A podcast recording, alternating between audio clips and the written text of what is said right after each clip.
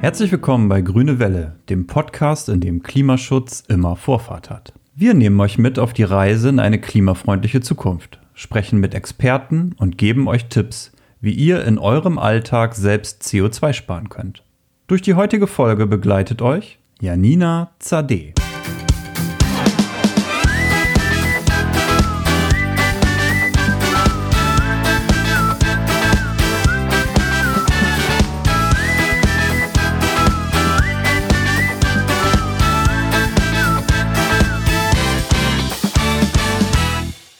Hallo und schön, dass ihr wieder eingeschaltet habt. Ich habe es mir wie immer in meinem Homeoffice gemütlich gemacht und ja, ich gebe es zu, ich habe gerade noch mal die Heizung ordentlich hochgedreht, äh, denn ich gehöre ja eher zur Fraktion Frostbeule und habe es gerne warm. Vielen von euch geht es bestimmt ähnlich, ähm, auch wenn das vielleicht nicht ganz so optimal fürs Klima ist. Da wäre ja Energiesparen in der Tat besser und dazu gehört ja nun mal auch die Heizungsenergie. Ja, und schwupps sind wir schon beim heutigen Thema, warm durch den Winter. Wie wird es kuschelig warm zu Hause, ohne dass die Heizung zum Klimakiller wird? Diese Frage wollen wir heute beantworten, aber bevor es losgeht, überlasse ich unseren Podcast-Kindern das Mikro und der Chef hat natürlich auch noch was zu sagen. Wenn es warm soll, dann muss man eine Decke nehmen und ein Kissen. Und auch, man kann äh, auch ein Kuscheltier nehmen. Oder mehrere. Also wenn ich es kuschelig haben möchte, gehe ich in mein Zimmer, mir, äh, ziehe mir meinen Einhornanzug an und äh, setze mich in meinen Sitzsack mit einer Decke und einer Wärmflasche. Im Winter wird schön warm, wenn man eine Decke nimmt sich damit zudeckt und den Ofen anmacht und sich ans Sofa kuschelt. Jetzt möchte ich mal hören, was der Chef dazu sagt. Mein Name ist Michael Heidkamp. Ich bin Marktvorstand bei EWE e und natürlich läuft auch bei mir zu Hause in den Wintermonaten die Heizung. Als Heizung habe ich eine Wärmepumpe und möchte damit einen weiteren Beitrag zum Klimaschutz leisten. Zudem achte ich darauf, die Heizung nicht rund um die Uhr voll aufzudrehen. Manchmal tun es ja auch ein oder zwei Grad weniger am Thermostat. Natürlich kommt es dabei auf die richtige Heizung an. Übrigens, eine moderne Heizung, die auf dem neuesten Stand der Technik ist, muss man nicht unbedingt kaufen. Man kann sie auch mieten. Auch bei EWE. E. Das schont den Geldbeutel und das Klima zugleich. Ja, wir haben es gerade gehört. Auf die richtige Heizung, auf die kommt es natürlich an, logisch. Aber es gibt noch einiges mehr, was man tun kann, damit wir alle warm und auch klimafreundlich durch den Winter kommen. Und was das ist, das verrät mir gleich hoffentlich mein heutiger Gast, Ramona Reismann. Sie ist Beraterin im EWE-Shop in Fürstenwalde in Brandenburg und jetzt bei mir in der Leitung. Hallo Ramona. Hallo Janina. Ja, schön, dass du da bist. Ähm, du berätst ja die EWE-Kunden in allen Fragen so rund um Energie und Telekommunikation. Ist das Heizen bei dir in der Beratung gerade aktuell ein Thema? Also fragen die Kunden jetzt verstärkt danach, wie man Heizkosten und Heizenergie sparen kann? Ja, das machen die Kunden. Ähm, jetzt gerade in den Wintermonaten kommen oftmals nochmal die Fragen, wo sie denn noch ähm, Heizsparpotenzial haben. Okay, dann fangen wir doch mal bei den Basics an. Ganz einfach. Also, wie heize ich dann richtig, damit es warm wird, aber das Klima nicht leidet? Was kann ich machen? Als erstes können wir natürlich ähm, die Temperatur ein bisschen runterdrehen, ähm, indem wir ähm, wenn wir jetzt das Haus verlassen und einen ähm, 9-to-5-Job haben, brauchen wir natürlich keine 22 Grad, vielleicht maximal für die Katze, aber nicht für ein leeres Haus oder eine leere Wohnung. Das heißt, wir drehen die Temperaturen 2, 3 Grad runter. Ähm, und wenn wir wieder zu Hause sind, dann ähm, drehen wir wieder auf unsere gewünschten 22 Grad. Wohlfühltemperatur ist ähm, durchschnittliche Bevölkerungswohlfühltemperatur. Ähm, ja, und somit sparen wir schon mal am Tag etwas Heizge Heizkosten.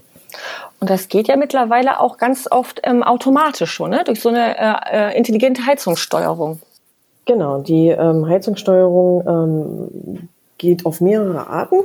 Ne? Einmal gibt es die Steuerung der Heizzeiten und der Vorlauftemperatur direkt am Heizgerät, aber auch die richtige Einstellung der Thermostate am Heizkörper oder der Fußbodenheizung. Als kleines Beispiel dafür ähm, das Thermostat am Heizkörper. Wenn ich das Thermostat auf drei stelle, einstelle, was in etwa 20 Grad entspricht, wird der Heizkörper entsprechend geregelt und die Wärmezufuhr stoppt, wenn die Wunsch-Temperatur erreicht ist.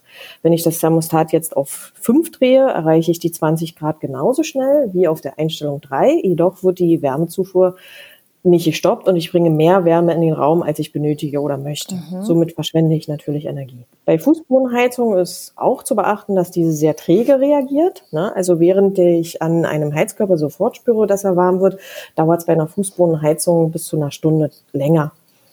Demzufolge ist dort die richtige Einstellung der Thermostate besonders wichtig und man sollte diese nicht immer auch rauf und runter drehen bei einer Fußbodenheizung. Mhm, okay, also nicht extrem kalt und extrem warm und, und lieber ein, zwei Grad äh, runterdrehen. Das spart dann ja auf jeden Fall schon was, richtig? Genau, richtig. Okay, dann ähm, gibt es ja noch das Thema Entlüften. Also ähm, bei mir hier äh, habe ich schon öfter festgestellt, rumpelt eine Heizung ganz besonders laut und das ist doch ein klares Anzeichen dafür, dass man da mal entlüften muss. Ne? Wie funktioniert das? Kann ich das? Also kann das jeder machen oder was muss ich hier beachten? Also das Entlüften eines Heizkörpers ist ein ganz wichtiger Punkt. Ähm, dies kann man selbst durchführen oder vom Installateur bei der jährlichen Wartung einfach mitmachen lassen. Sollte man Mieter einer Wohnung mit ähm, einer Zentralheizung sein, dann dazu einfach den Hauswart oder Hausmeister ansprechen. Ansonsten beim Entlüften muss das Wasser auch wieder nachgefüllt werden. Aber ein ganz wichtig, also gerne, um da nochmal sich ähm, schlau zu machen, gibt es einen YouTube-Kanal, EWE Smartgeber. Da kann man vorbeischauen und sich ein verständliches Video dazu angucken. Ah, ja gut, super, danke für den Tipp. Das werde ich auf jeden Fall mal machen und mich dann mal tatsächlich an die Heizung im Kinderzimmer wagen. Mal gucken, ob ich die mhm. ruhig kriege. Ja. ähm, ja, und dann gibt es ja auch noch so, so Grundlagen, aber ich glaube, das kennt oder ich hoffe, das kennt mittlerweile jeder, dass man halt nicht unbedingt die Heizkörper vollstellt. Oder gibt es Leute, die haben tatsächlich tatsächlich ihr dickes Sofa davor stehen oder einen schweren Vorhang. Was erlebst du so in der, in der täglichen Praxis? Natürlich gibt es sowas, ne? aber ein Heizkörper kann natürlich die Wärme nur an die Raumluft abgeben, wenn diese auch frei zirkulieren kann. Wenn also Möbel davor stehen oder am besten noch die Kuscheldecke drauf liegt, kann die aufgewärmte Luft nicht in den Raum gelangen und somit würde es viel zu lange dauern, bis das Zimmer angenehm warm ist. Ebenso sollte keine Wäsche auf einem Heizkörper getrocknet werden, ähm, dies erhöht die, nur die Luftfeuchtigkeit, was wiederum dafür sorgt, dass es sich unangenehm anfühlt. Gut, äh, ja, also das eine ist das Heizverhalten, ne? also diese ganzen Tipps und Tricks, die du gerade verraten hast, was ich jeden Tag tun kann.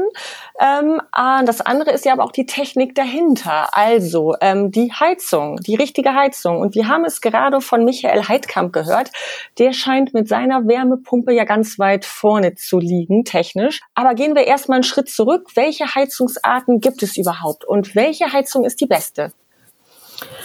Also ähm, es gibt natürlich die Erdgasheizung. Ne? Ähm, dann gibt es noch ältere Modelle, was ähm, früher wurde ja ganz oft die Ölheizung eingebaut. Bei einer Gasheizung ist der Vorteil, ähm, dass die nicht so viel Platz wie eine Ölheizung mit den Tanks benötigt. Ne? Zum anderen ist die Verbrennung vom Erdgas sauberer als die von Heizöl am besten oder naja, also was technik, technikmäßig schon ziemlich weit vorne ist, ist natürlich die Wärmepumpe, da sie auch nur ein Dreiviertel Energie aus der Umwelt bezieht. Ne? Also nicht nur, da sie, sondern weil sie halt Dreiviertel aus der Umwelt bezieht. Ähm, es ist eine, die umweltschonendste Heiztechnik eigentlich. Und damit kann man, glaube ich, auch dann das Wasser erwärmen, richtig? Mhm. Und damit kriegen wir auch das Wasser warm. Ganz hm. genau so ist es. Clever. Okay, also merke ich mir, äh, Öl ist nicht so gut, Erdgas okay. Und wenn ich ganz weit vorne sein möchte, dann äh, müsste ich mich mal mit dem Thema Wärmepumpe auseinandersetzen. Okay, aber wie neu muss denn überhaupt eine klimafreundliche Heizung sein? Also ab wann gehört die Heizung zum alten Eisen und müsste mal ausgetauscht werden? Gibt es da ein Verfallsdatum?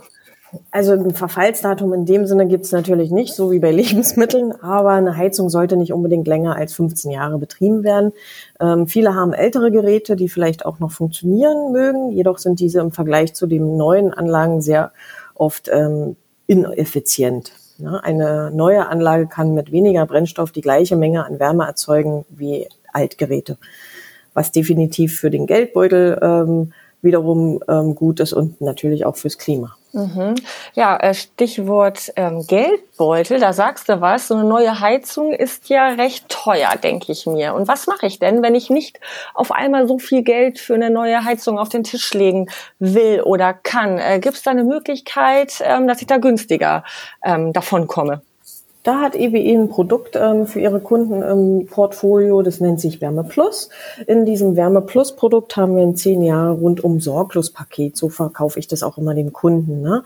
Ähm, in den zehn Jahren gibt's im Prinzip ein neues Heizgerät mit modernster Technik, wo der Kunde nicht erst ähm, die Investitionskosten investieren muss, sondern eine monatliche Belastung hat, wo dann allerdings die zehn Jahre der die Wartungsarbeiten der Schornsteinfeger, etwaige Reparaturen, 24-Stunden-Notdienst, alles komplett mit abgesichert ist. Ja, es klingt auf jeden Fall sehr praktisch, aber äh, kann ich mir das nicht einfach komplett sparen, indem ich nur auf ähm, Ofen und Kamin setze? So ein Kamin ist bestimmt ein schöner Anblick und bringt für den Moment auch eine sehr angenehme Wärme. Das Problem ist nur, dass ähm, das CO2, welches der Baum, aus dem das Holz für den Kamin stammt, bei der Verbrennung wieder freigibt. Hier wird die Arbeit, die die Natur über Jahre hinweg leistet, mitunter in wenigen Stunden vernichtet. Ein weiterer Nachteil ist natürlich, ähm, dass viele Kaminvarianten nur in dem Moment einer Verbrennung Wärme liefern. Also es erfolgt keine Speicherung und es gibt auch keine Regelung, die allein Holz nachlegt. Auch ein kleinerer Vorteil für die Gas Gasheizung. Der Brennstoff kommt aus dem öffentlichen Versorgungsnetz und die Steuerung der Heizung sorgt dafür, dass es nicht kalt wird, auch wenn niemand zu Hause ist. Mhm, okay, also dann besser doch die herkömmliche Heizung und nicht so oft äh, Ofen und äh, Kamin befeuern. Mhm. Okay, ja, jetzt bringt ja aber auch die beste Heizung nichts, wenn die ganze warme Luft nicht im Haus bleibt, weil zum Beispiel die Fenster undicht sind oder die Wände schlecht isoliert sind. Ähm, Gebäudedämmung ist hier das richtige Stichwort, glaube ich. Was kann man denn da machen? Zum einen kann man natürlich die Außenwände auf einen aktuellen Stand bringen. Doch ähm, kann man auch mit vielen kleinen, äh, viel kleiner schon anfangen. Sinnvoll ist immer die Dämmung von Heizungs- und Warmwasserrohren, wenn diese im Keller un ohne Ummantelung an der Decke entlanglaufen zum Beispiel. Dort geht eine Menge Energie verloren. Ebenso ist es immer sinnvoll, entweder das Dach oder die Decke des obersten Stockwerkes und des Kellers zu dämmen. So bleibt die Wärme in den Wohnräumen, wo wir sie ja auch haben möchten.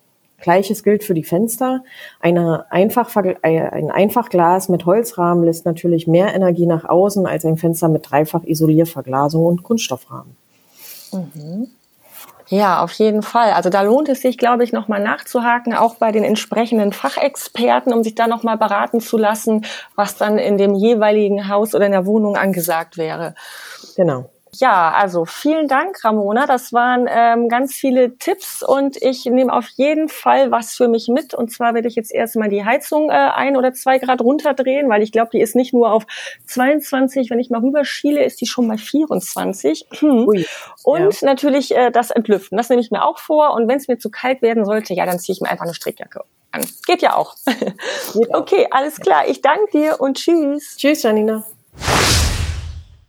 Aber jetzt schalte ich erstmal rüber zu Mareike. Die ist ja zur Klima-Challenge angetreten.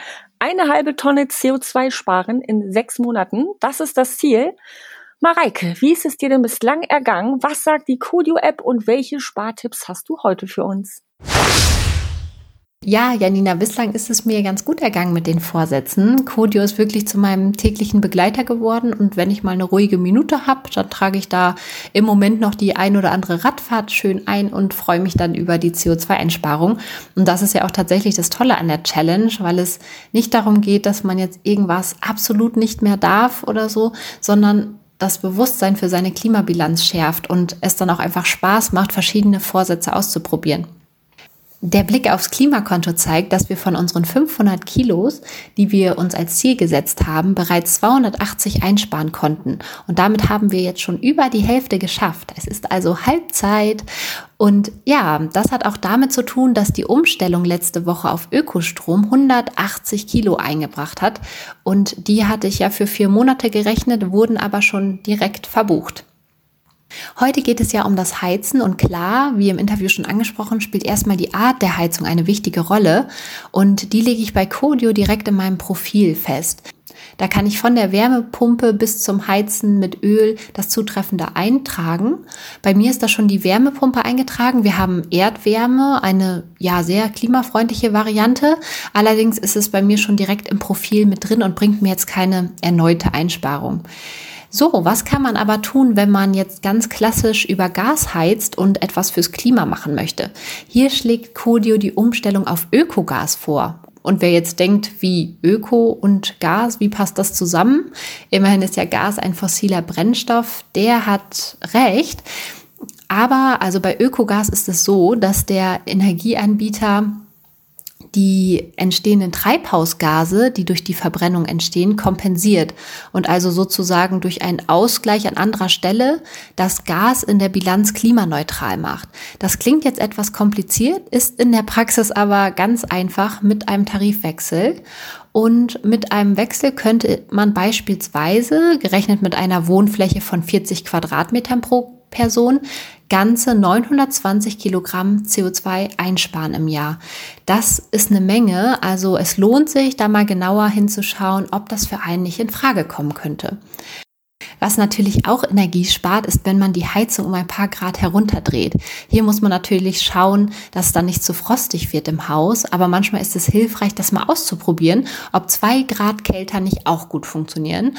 Zudem läuft in vielen Haushalten die Warmwasseraufbereitung zentral über die Heizungsanlage. Bei uns ist das genauso. Also gilt es da natürlich, wenn möglich, warmes Wasser einzusparen. Ich kann zum Beispiel bei Codio einstellen, dass ich für die nächsten 70 Minuten Dusche von einer heißen Dusche zu einer lauwarmen wechsle. Ich könnte hier auch einstellen, dass ich zu kalt wechsle, aber ehrlich gesagt, das schaffe ich nicht. Und mit dieser Umstellung auf die lauwarme Dusche könnte ich dann knapp 6 Kilo CO2 einsparen. Ja, und wenn ich dann kühl geduscht habe und die Heizung im Haus ist auch vielleicht ein paar Grad heruntergedreht, zieht man sich am besten warm an. Und selbst dafür hat die Codio-App etwas parat, und zwar die nächsten Kleidungsstücke als Secondhand Artikel zu kaufen, statt beispielsweise von einer klassischen Modekette. Ich nehme mir mal hier zwei Kleidungsstücke vor und könnte damit sieben Kilogramm CO2 einsparen. Mehr zum Thema Kleidung hat Katja übrigens gleich noch in ihrem Extra-Tipp. So, dann schauen wir beim nächsten Mal, ob ich die etwa 13 Kilo CO2 einsparen konnte, wenn wir wieder gemeinsam auf unser Klimakonto schauen. Bis dahin. Na, dann viel Erfolg, Mareike. Ich bin gespannt, wie es mit unserer CO2-Diät weitergeht und was du uns das nächste Mal berichten kannst. Apropos, beim nächsten Mal, da ist Anne-Christine wieder dran und dann geht es hier um das intelligente Haus. Aber jetzt überlasse ich Katja das letzte Wort. Die hat nämlich wieder ein paar extra Tipps für euch. Und dieses Mal hat sie sich mit dem Inhalt ihres Kleiderschranks beschäftigt. Ich bin raus. Vielen Dank fürs Zuhören und bis zum nächsten Mal. Tschüss. Hallöchen. Das waren ja heute wieder viele Infos. Danke, Janina. Und was gute Kleidung im Winter angeht, habe ich gehört, dass die Wolle von Alpakas ein totaler Alleskönner sein soll, weil sie so atmungsaktiv, leicht, allergikerfreundlich und je nach Klima wärmend oder kühlend wirkt. Als ich wusste, dass wir heute über Kleidung sprechen, habe ich erstmal meinen Kleiderschrank aufgemacht. Und da habe ich vor allem gesehen, dass ich jetzt schon viel zu viel habe. Nun will man ja trotzdem nicht ständig in denselben Klamotten rumlaufen, aber vielleicht hilft es ja, bevor ich was Neues kaufe, zu überlegen, will ich das jetzt wirklich? Und wenn ja, wie und von wem wurde es produziert? Nun beschäftigen sich unabhängig von Style und egal ob Ökolabel, Alltagsmarke oder Designerbrand, die allermeisten Marken ja in irgendeiner Form schon mit Nachhaltigkeit oder indirekt auch ihrem CO2-Fußabdruck. Der eine mehr, der andere weniger. Äh, es gibt Hersteller, die hauptsächlich auf nachwachsende Materialien wie etwa Baumwolle oder Schafswolle setzen. Trotzdem sind auch hier Energieaufwand und Umweltschäden durch den Einsatz von Pestiziden und durch Emissionen oft ähnlich hoch wie bei der Produktion von Chemiefasern. Glaubt man gar nicht so. Anders ist das bei Bioprodukten. Hier ist dann allerdings die Herstellung sehr viel aufwendiger und teurer. Ein Kompromiss ist es, alte Kleidungsstücke für neue zu recyceln, Zu den eingesetzten wiederverwerteten Materialien zählen heute oft auch schon PET-Flaschen, aus denen zum Beispiel gut isolierende, atmungsaktive Füllwolle für Jacken hergestellt werden kann. Man findet hierzu eine Menge Infos auf den Seiten der Kleidungshersteller und natürlich auch in den Medien. Und man kommt leider nicht drum herum, genau wie bei all unseren Tipps, sich ein eigenes Bild zu machen. Was mache ich denn nun aber mit den Kleidungsstücken, die ich selbst abgeben möchte, die noch gut sind vielleicht? Ähm, lassen Sie sich vielleicht doch noch weitergeben? Kann ich eventuell ein Tauschfest im eigenen Garten organisieren, wenn Corona sowas wieder zulässt? Und ähm, kann ich aus der abgelegten Kleidung eventuell etwas Neues nähen oder sie denen geben, die sowas tun, sie ihnen einfach zur Verfügung stellen. Wo kann ich die Kleidung sonst noch hinbringen oder spenden? Wenn euch das Thema interessiert, geht der ein oder anderen Frage doch einfach mal nach. Ich wünsche euch jetzt wie immer eine gute Zeit und sage ciao, bis zum nächsten Mal.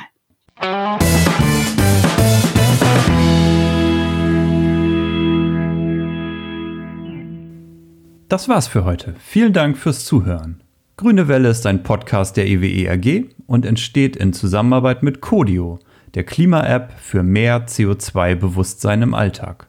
Besucht uns im Netz unter ewe.com oder codio.app und schreibt uns unter podcast.ewe.de oder in den sozialen Medien. Wir sehen uns.